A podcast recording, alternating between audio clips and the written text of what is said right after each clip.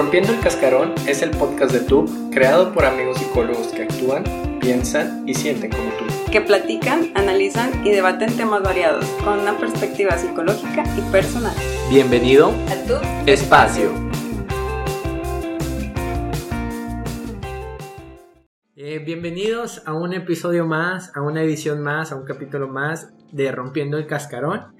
El día de hoy estamos de manteles largos, estamos con una invitada a la cual queremos mucho, todos los integrantes. Eh, a lo mejor ya se les empieza a ser conocida por el rostro, a lo mejor por el apellido. Primero que nada agradecer a toda la gente que, está pendiente del contenido, que sigue son- sintonizándonos, que sigue compartiendo, dándole like tanto en Facebook como en Instagram a, a nuestros pacientes que son los primeros que andan ahí ayudándonos a compartir. Entonces el día de hoy les comentaba que estamos muy de manteles largos, ¿no? Como les comentaba, debido a que tenemos una invitada muy especial.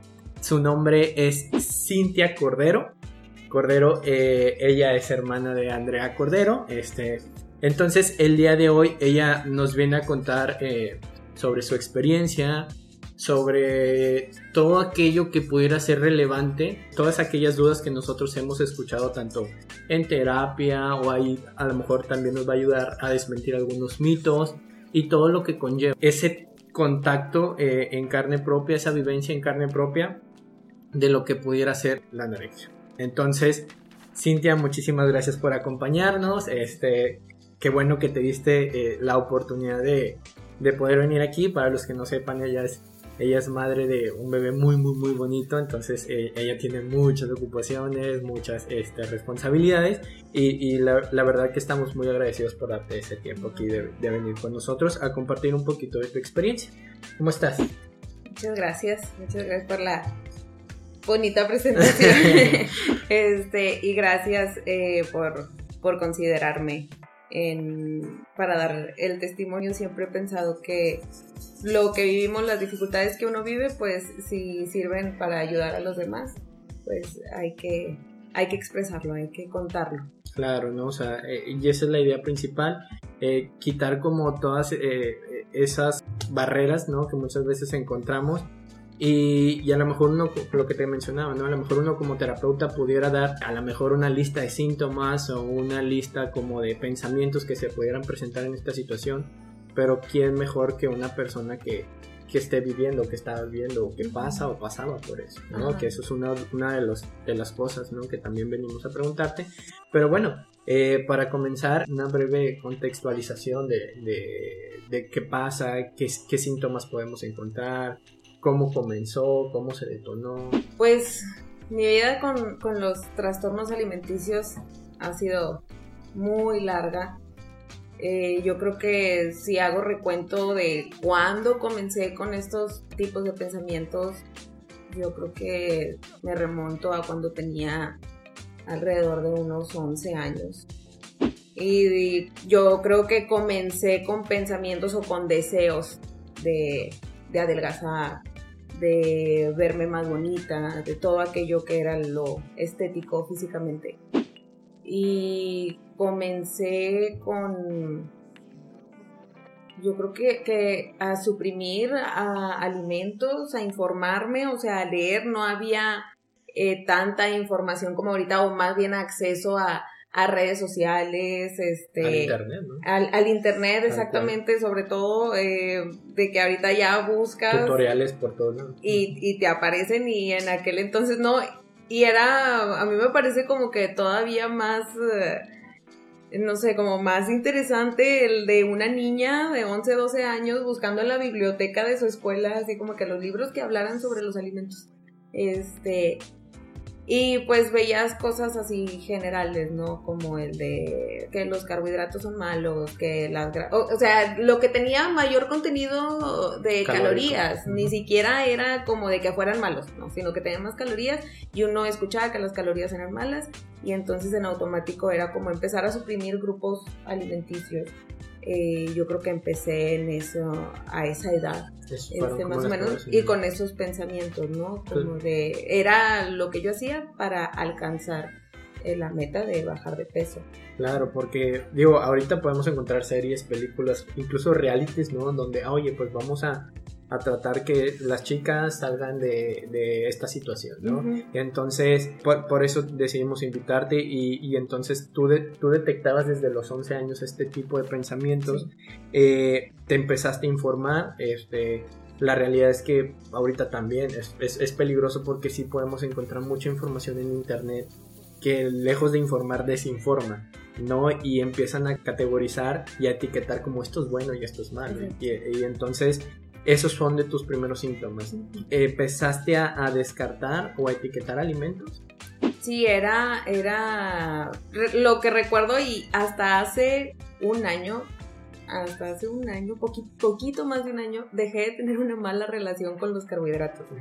Era, o sea, por encima de los grasas los carbohidratos eran así de todo lo que fuera arroz, papa, tortilla, pan, eran mis peores enemigos. Y era lo que suprimía. O sea, yo lo suprimía totalmente de mi dieta. Comía de todo lo demás excepto eso. Este, y luego ya era de menos y menos y menos. Recuerdo en la secundaria, el periodo de la secundaria fue cuando ahí se detonó completamente mi, mi problema de anorexia y, y, luego la bulimia, cuando tuve acceso al, al internet. Ajá. Y entonces es muy cierto lo que dices de que toda esta información desinforma, porque inclusive yo recuerdo que ya se empezaba a hablar no con, con tan, abiertamente, este, de los trastornos alimenticios, pero ya como que sí escuchaba de qué es la anorexia, qué es la bulimia, y yo así como de, se me hace que yo tengo eso. Okay. Era de, ¿Qué leías o qué veías que tú decías, esto sí lo tengo, esto sí lo tengo, esto sí lo tengo? Me acuerdo que fueron al, ¿Qué a la aparecía escuela. al inicio? Ajá. Ajá, me acuerdo que fueron a la escuela, a la secundaria ya a dar una plática, estaba en primero de secundaria, y hablaron de, de, los trastornos alimenticios, este, y no, que la anorexia, que son las niñas que siempre, bueno, en, en, ese entonces era de las niñas, o sea, ni siquiera era de que los hombres lo padecen, las oh, mujeres ya. lo padecen, no, era así de que las niñas, sí, sí. este, las niñas, este, dejan de, de comer para verse más delgadas y si no, digo, me cuesta trabajo como que dar mucha información de lo que yo hacía, porque yo recuerdo que yo veía cosas o me informaba de lo que era la anorexia y la bulimia y había cosas que yo decía de que ah, yo no hago eso, me falta hacer eso. Oh, yeah, yeah, y entonces, porque parecía más bien como una lista de lo de que ideas, debía hacer. Ajá. De idea. Ah, ok. O sea, esto también se puede hacer Exacto. para adelgazar. Okay. Entonces, pero escuchaba, ¿no? De que hacen esto y esto y esto y esto y era como de, ah, yo creo que yo tengo eso. Y entonces eso también sirve para adelgazar. Y era así de, me falta. Y entonces también voy a hacer eso. Fue así como, como también añadí a, a mi vida la, la, bulimia. O sea, el saber de que, ok, no quería comer por periodos eh, muy prolongados, pero luego si lo hacía, pues había como una solución. Y era recurrir pues a cualquier tipo de purga, ¿no? Este, eh, entonces, así fue como yo me di cuenta de, ah, tengo, tengo trastornos alimenticios. Es. Ok, ok. Eh, yo, yo he escuchado, e incluso tú me has platicado, lo, lo, mencionaste al inicio, que tú asististe a terapia o tú asistes a uh -huh. terapia. Entonces, eh, ¿qué, ¿qué pudieras considerar tú? Ya nos mencionaste un poquito de las acciones, eh, pero ¿qué consideras tú que pudiera influenciar para que una persona eh, o sea, tenga anorexia o, o, o empiece a, a limitarse o, o, desarrolle un trastorno alimenticio? Pues de manera general, uh -huh. yo creo que los estereotipos, eh, los estereotipos de belleza, los estándares de belleza que a, siguen a, siendo actualmente inalcanzables. Eh, me parece que más ahora con el auge de las redes sociales y todo eso, y, y sobre todo de okay. pues, los retoques, los filtros y todo eso. Los challenge, hay muchos challenge. De... O sea, no sé si lo has visto, sí, sí, hay, hay, una de que eh, hay una hoja de máquina y tu cuerpo ah, tiene ya. que desaparecer atrás de esa hoja de máquina. O sea, si se ve tu cuerpo detrás de esa hoja de máquina, entonces, pues, sí, todo eso puede sí. influenciar. Recuerdo que también existían en, sí, en, también. en mis tiempos. Le hacían con una pluma acostada y era así que, que estuvieras okay. más abajo de la pluma. Okay. Este, o sea, el factor social juega un papel muy importante sí. en, el Sí, y más ahorita porque, te digo, tú ves una foto de, de un influencer, de un artista, lo que sea, y la verdad es que uno lo ve y dices, eso es imposible. O sea, nadie está así. Nadie está, o sea, así con esa perfección y te lo manejan y la gente de verdad, de verdad se lo cree. Hasta uno mismo a veces te lo crees y no reparas en que las redes sociales y lo que uno ve en las revistas y en la televisión y todo eso eh, es una fantasía, no, no es completamente real. Entonces, a mí me influenciaba mucho las revistas, me influenciaba mucho la televisión, inclusive a veces comentarios que yo escuchaba en mi casa, este, a veces eh, de familiares, ¿verdad? Era como el de que, ay, ya viste fulanita, ay, sí, está bien bonita, está bien delgadita, y no sé qué, y yo así de, era una niña y en automático yo relacionaba, está bien bonita, está bien delgadita. O sea, estar bonita es estar delgada. Y entonces yo decía, yo quiero estar delgada, yo quiero ser bonita. Yo quiero que también digan, ay, sí, está bien bonita. Este, entonces decía, ¿cómo lo voy a alcanzar? Pues, ¿Cuáles son los comentarios más comunes? Digo, porque cuando uno está pasando por una situación en específico, empieza a sensibilizarse sobre ese tema, o sea, empieza a, a nutrirse más de información, entonces ya es más fácil, como tú dices, ¿no? Detectar de que, ay, caray, este comentario pudiera generar esto. ¿Cuáles son los, las frases o las acciones tanto de los padres, la familia? Porque eso escuchamos muchísimo, ay, este ya está subido de peso, ay, este ya está muy delgado. ¿Cuáles son los comentarios más comunes que tú dices, oye, esto es, esto es como una, como lo mencionamos en otro podcast, una red flag, ¿no? O sea, oye, cuidado con estos comentarios o cuidado con estas acciones. ¿Cuáles son las más comunes? Yo creo que, que como papás nunca queremos lastimar a nuestros hijos y con los comentarios muchas veces, aunque sean de cariño, no nos damos cuenta que el significado del niño lo toma literal. Y por ejemplo, decir, yo recuerdo que a mí de cariño familiares, también mis papás, era de que, ay, la gordita, la pachoncita. Y, de, y, y entonces para mí era como de, me lo están diciendo de cariño, pero yo sí sentía de, ¿por qué no me pueden decir otra cosa? y era, no, y en mi mente de niña yo recuerdo que yo decía, si me están diciendo así de cariño, quiere decir que estoy así. Entonces estoy gordita, estoy pachoncita, o sea, era de... Y me, me, podía mucho porque después en otros lados escuchabas que ser gordito eh, era algo negativo. Entonces yo pienso que como papás hay que tener mucho cuidado, aunque sea de manera cariñosa, tú no sabes, todos los niños son diferentes. Y habrá niños que les valga, pero tú no sabes cuándo a tu hijo sí le está eh, vaya, si, lo está interiorizando. la, interpretación juega un papel súper importante en la crianza. O sea, porque hay niños a los que les puedes hablar muy grosero y, ah, bueno, ya sé que de esta manera no quiero hablarle así a mis hijos, pero hay otros que, como tú dices, lo interiorizan y lo toman personal, entonces esos comentarios, ok, estos que no señalabas, pueden detonar o pueden orillar a... Porque un niño, o sea, es, es práctico, ¿no? No tiene filtros, es, ok, bonita, es estar flaca, en la escuela me dijeron que para estar delgada tengo que hacer esto, o sea, e incluso esa misma plática que te dieron, ¿no? De, eh, ah, ok, con esto también puedo adelgazar. Lo, yo creo que lo que buscaban en aquel entonces era sensibilizar y, oye, pues prende las alarmas. Y fue como, eh, va, juega mucho la interpretación. exacto, y al contrario, uno era así como de, ah, son, son consejos, son inclusive, ya después con, con el internet, este, me agarraba viendo documentales o sea, documentales de mujeres o adolescentes con trastornos alimenticios para ver todo lo que hacían. Y era así como de, a ver, ¿qué me está faltando? ¿Qué me está faltando?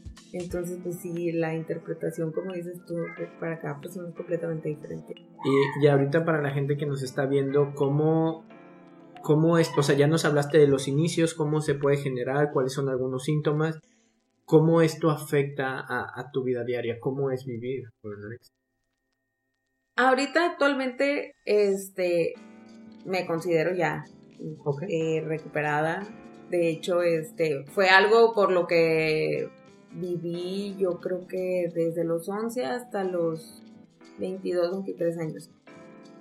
Pero eh, después de esa edad no tenía una buena relación con la comida. A pesar de que ya no suprimía alimentos, ya no, este, no tenía conductas de bulimia ni nada de eso, como quiera, mi relación con la comida no era buena, entonces yo no me consideraba como que había salido completamente.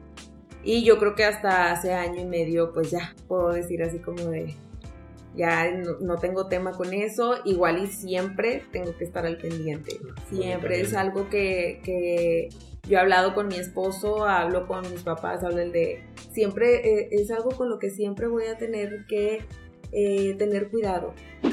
Cuando vivía con esto, antes mi vida giraba en torno a la comida, inclusive llegaba a pensar de la protagonista de mi vida no soy yo, es la comida cada decisión que yo tomaba era en torno a los momentos en los que fuera a ver este alimentos. Inclusive llegué a perderme, yo me perdí de todas las fiestas, de amistades, de salir, inclusive de tener novios. Tuve contados por, y de muy poca duración porque yo decía, no quiero tener que salir a comer. O sea, no quiero, eh, no quiero ir con mis amigos a una fiesta y tener que comer. Y si no como, que me pregunten, ¿por qué no comes? Y yo, no quiero. Eh, recuerdo navidades, este, fiestas de Año Nuevo, en las que se estaban dando el abrazo y yo estaba en el baño vomitando lo de la cena. Era un vivir constantemente, inclusive no sé, ahorita lo pienso y me da risa, pero dices, es real que alguien pueda llegar a ese punto. Llegué a elegir carreras universitarias en las que tuviera que estar todo el día en la escuela para no estar en mi casa y comer. O sea, yo me metí a estudiar ingeniería civil para no comer. Y nadie se pudiera imaginar, así que no terminé la carrera, pero como quiera, este, el tiempo que estuve ahí era así de, para no, no, que no sentirme presionada por estar comiendo y poder decir de que, ah, el motivo de... de Justificarlo. Ajá, de justificar el de que mi baja de peso era porque es que estoy estresada y siempre estoy en la escuela y esto no. Entonces prácticamente la comida fue mi dueña durante todos esos años. Sí, como, como un código binario, ¿no? Sí o no. A ver, esto va a repercutir en que coma o no coma, o en mi comida o mi relación. Ah, bueno, esto me genera que no coma, bueno, me voy a tomar esta decisión. Ah, bueno, el ir a este curso el ir a esta carrera y en ese sentido darse cuenta que, digo, las personas que nos están viendo, que esto no nada más es en el factor personal, o sea, se deriva a lo educativo, a lo, a lo familiar, a lo social, ¿no? E, en, cuestión de amigos, en cuestión de novios, lo familiar impacta también en la familia, ¿no? Todos deben de tener un cierto, una cierta atención y, por así decirlo, una capacitación, ¿no? De decirlo. Entonces, en ese sentido, obviamente nadie nace sabiendo sobre esto, ¿Y cuáles son los errores más comunes que tú notaste al tratar con una persona con anorexia? O sea, vaya, de, tanto la familia, tanto los novios, tanto los amigos, ¿cuáles son los errores más comunes? De errores, mm, yo creo que conmigo al principio, eh, y digo, yo entiendo completamente a mis papás, este, porque pues, es algo completamente nuevo, algo que no te esperas que le vaya a pasar a alguien de tu familia, mucho menos a, un hijo tuyo, y actúas de la mejor manera posible, buscando siempre las mejores soluciones que son para ti, ¿verdad? Pero en el caso de ellos, pues era así como, recuerdo que, que me llevaban con sacerdotes o que creían que era más así como que un tema espiritual. Y, y yo me sentía así como, como rara, ¿no? Este, de, pues, ¿por qué? O sea, nada más quiero ser delgada y ya. O sea, de verdad lo deseaba demasiado. Y ya eso era así como de, no, no, no, que hay que llevarla y que hagan oración por ella y esto y lo otro. Este, el llevarme a terapia eh, obligada. O sea, era algo que yo no quería hacer. Y obviamente que yo entraba, entraba con los psicólogos, estuve demasiado con psicólogos, psicólogas, y yo decía puras mentiras. Yo decía de, no, es que yo sí como. No, es que ¿cómo te fue esta semana? Muy bien. me, la había pasado metida en el baño, este, me había desmayado quién sabe cuántas veces, no, no, muy bien, este, estoy, o sea, estoy perfecta, y ya les hablaban a mis papás y era de que, no, la niña va muy bien y que no sé qué, y luego en mi casa era el tema, ¿no? Este, eh, yo creo que, que, esos fueron como que los principales cosas o errores que se pudieron llegar a, cometer, el, el buscar por un lado que no es, porque no era algo espiritual, y el obligarme a acudir a terapia cuando yo no, no quería. Sí, eh, eh, digo, lo de la religión, habrá quien a lo mejor me diga, no, sabes que yo lo voy a meter a un curso yo lo voy a internar. O sea, yo creo que el actuar eh, va a depender del recurso que tenga el padre o, el cuidador, ¿no? En este caso. Entonces, si mi recurso es la religión, pues lo voy a robar. Si, por ejemplo, uno como terapeuta, ¿no? Ah, bueno, pues mi recurso es la terapia, bueno, lo voy a llevar a la terapia. A lo mejor un médico, no, pues lo voy a llevar con el doctor, ¿no? Entonces, alguien más espiritual con el chamán o así, ¿sí me explico? O sea, cada quien va a tener sus recursos y la realidad, este, pues que es un trabajo multidisciplinario, ¿verdad? No nada más es de, ay, papá, encárgate tú, sino es papá, psicólogo, nutriólogo, doctor, que a lo mejor más adelante nos vas a hablar de eso. Entonces, ¿cuál fue el momento que más impactó y del y por ende del que más aprendiste, ¿no? O sea, una situación, un recuerdo, que tú digas, oye, esto, esto sí generó un cambio. Eh, el momento que me, que me impulsó para, pues yo creo que para mejorar mi relación con la comida fue pues el año pasado justamente en la pandemia. Ok. Y estábamos en la pandemia y yo estaba pasando por, por el posparto. O sea, eran las dos cosas al mismo tiempo. Y me fui para abajo. O sea, eh, las personas, bueno, no voy a generalizar, pero es muy común que las personas que sufren trastornos alimenticios como anorexia y bulimia tengan, tengan momentos o tengan periodos en los que sea muy fácil caer en comer compulsivamente. Se hace cuenta que es como un círculo, no comes compulsivamente y ese periodo de comer compulsivamente puede durar semanas o meses y ahí tú puedes subir muchísimos este, kilos, ¿no? De peso. Y yo entré en un, en un momento de, de, comer compulsivamente, este, en lo de la pandemia, cuando empezó todo. Y empecé a subir muchísimo de peso, muchísimo. E inclusive, o sea, pesaba más de cuando estaba embarazada, se me hace. Hasta que ya llegó un punto en el que yo dije, ya, dije, ya, o sea, ya esto es demasiado y ya no sé qué hacer. Este, ya obviamente no quería recurrir a, la anorexia o la, a la bulimia. Y dije, este momento, o sea, en, este momento me siento como que si no hago algo ya, me voy a ir cada vez más para abajo. Y me acuerdo que me senté con mi esposo y le dije, ¿qué hago? ¿Qué hago? O sea, ayúdame, ayúdame tú también. Y me acuerdo mucho que él me dijo, vamos a hacer ejercicio, vamos a hacer ejercicio aquí en la casa. Y yo así, aquí en la casa, o sea, ¿qué tanto puedo yo hacer aquí en la casa? No, sí, mira, él me motivó y me alentó mucho este para ejercitarme en la casa y me motivó también a llevar asesoría con, una nutrióloga. Una nutrióloga eh, muy, muy especializada también este, en, en tema de trastornos y también en, en nutrición deportiva y todo eso. Y ahí llevé la asesoría, este, que yo creo que fue el cambio en mi vida. El, no nada más hablando eh, físicamente que me ayudara a lograr mis objetivos, sino que mejoró mi relación con la comida. O sea, actualmente yo, yo no me pierdo de nada por estar pensando en, en que, ay, no voy a comer esto, ay, no voy a...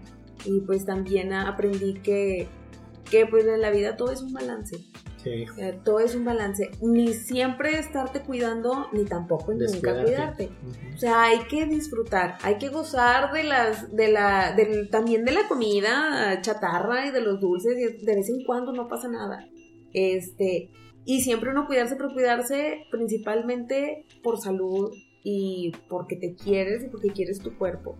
Y no tanto por el de, ay, porque me quiero ver así, porque si no, claro que, la respuesta del cuerpo pues es el mejorar en todos los aspectos, ¿no? tan físicos y también metabólicos. Sí, ¿no? Eh, una frase que me gusta mucho es, como me quiero, me cuido. O sea, Exacto. busco este balance en donde sí me quiero, este, pero constantemente, pues a lo mejor tengo actividad física, no, Ujú. no salir a correr 10 kilómetros diarios, pero sí, una caminata de 30 minutos, 20 Ujú. minutos. Oye, pues sí que me comí la pizza, pero a lo mejor también la acompañé con una ensalada. O sea, balancear todo Ujú. eso, ¿no? Y, y en ese sentido, ¿de qué estaba compuesto ese equipo que te ayudó como a poco a poco sobresalir? Familiares, la, vaya, todo, todas esas redes de apoyos que tú tuviste para salir. Fue, pues ahorita ya lo comenté, mi esposo principalmente, mi familia cercana, mis papás, mis hermanos. eh, ellos estuvieron más presentes durante mis crisis. Aún y aunque yo ya no tenía conductas de trastornos alimenticios, mi mente seguía ahí. Ok. Entonces, después de, no sé, de los 20 años, yo dejé de tener conductas de anorexia y de bulimia, pero mi, mi mente y mi corazón seguían ahí, en los trastornos. Hasta, yo creo que, que nos- ay, no sé, hasta hace unos 4 o 5 años, que ya fue así como de que creía que tenía ya una buena relación con la comida y luego resulta que siempre no después del embarazo y bueno, todo eso. Pero en el, eh, lo primero, lo principal que me motivaba a salir adelante pues era, era mi familia. Hace rato lo dijiste muy bien. Cuando una persona este, en la familia tiene un problema como el mío de los trastornos, uno lo vive, pero también toda la familia.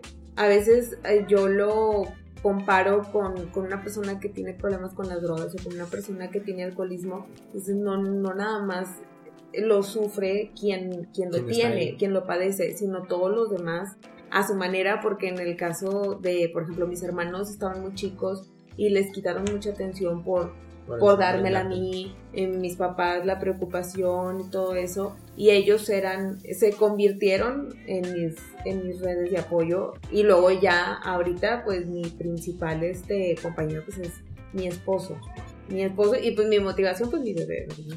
Ok. ¿Qué mensaje tienes tú eh, para los que están en esta lucha? Literalmente es una lucha eh, en, general, ¿no? O sea, tanto en recomendaciones profesionales, recomendaciones familiares, en factor social, eh, en lo educación. ¿Qué sugerencia pudieras tú darle a la gente que nos está escuchando y se identificó? Yo creo que lo que a mí me hubiera gustado escuchar cuando yo estaba en medio de, la situación de la tormenta era que alguien me dijera, se puede. O sea, sí se puede, se puede salir adelante, se puede alcanzar tus objetivos. Esos objetivos que tienes en tu mente sí se pueden. Y se pueden de una buena manera. Solamente necesitamos tener buenos guías. Un buen guía nutricional, un buen guía de ejercicio, también buscar por el lado de la terapia, porque a veces es, es hambre emocional también lo que tenemos. Eh, nada va a valer la pena. Tú puedes llegar al peso que tienes en tu mente y te vas a dar cuenta que eso no te va a hacer feliz. Porque a mí me pasó. Llegué al peso que yo tenía en mi cabeza y dije, ¿y por qué no me siento Bueno, porque no me sí, o sea, como quiera iba y me veía en el espejo y yo decía, pero y dices, no, entonces no es ahí, ahí no está la felicidad. También todo lo que vemos en las redes sociales, lo que vemos en la televisión, lo que, como ya lo dije antes, la verdad es que crean el 50% y el otro 50% es edición, Photoshop y a veces semanas este, de trabajo intenso de los artistas o ellos y que después se relajan y, y tienen una vida como la de uno. Este, eso hay que, tenemos que entenderlo Al 100%. todos. Pero a mí sí me hubiera gustado mucho que me dijeran, si, si yo de niña me hubiera visto ahorita así de mamá y de todo lo que hago ahorita, este, yo creo que no hubiera pasado por, por todo lo que pasé, no me lo hubiera creído. Entonces, ay, se me la piel chinita.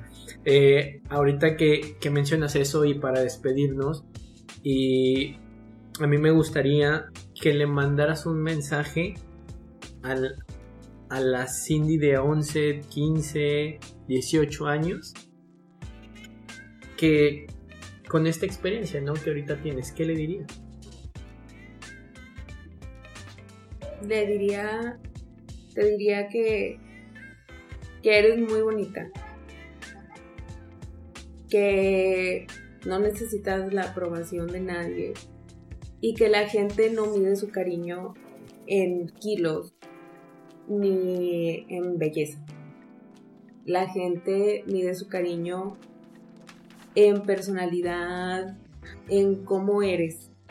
Cultiva más eso, cree más en ti. Cuídate y quiérete mucho, porque tu cuerpo te va a dar muchísimas alegrías. Entre ellas te va a dar a tu bebé que tanto quieres, que tanto amas. Y vas a ser una gran mamá. Porque ese era mi sueño desde niña, era ser mamá. Y eres una gran mamá. Eh, a la gente que, que, a lo mejor no la sigue en redes o que apenas te está conociendo, nosotros que sí tenemos como un poco más de tacto con eso, este, podemos ver cómo a tu hijo también lo has envuelto y, le has inculcado esta relación con la comida saludable. Oye, eh, me acuerdo mucho de un post y a lo mejor vas a ver bien esto pero yo me acuerdo de la descripción que le ponías, o sea, soy un niño balanceado que a veces como nieve y a veces como verduras, ¿no? Que a veces me quedo acostado un ratito y a veces ando jugando, ¿no? Entonces, pues, en ese sentido eres, e, eres una excelente persona, eres una excelente mamá, una excelente esposa. Entonces, antes de despedirnos, me gustaría que me dijeras, o qué le dirías más bien a la Cintia del futuro que pudiera a lo mejor encontrarse eh, en una crisis, ya a lo mejor no con la comida, ¿no? O, si es con la comida, cualquiera que pudiera ser y que tú digas, bueno, me voy a regresar a ese video, ¿qué le pudieras decir a, a la Cintia del futuro? Te diría que, que tienes la fortaleza que siempre te has caracterizado por salir adelante de los momentos difíciles y recuerda todas esas veces que creías que, que no lo ibas a lograr que no iba a pasar y finalmente el tiempo, el tiempo pasa. Busca compañía, busca no estar sola y siempre eh, recurre a, tus redes de apoyo, eh, a tus papás si aún los tienes, a tu esposo si lo tienes, a tu hijo.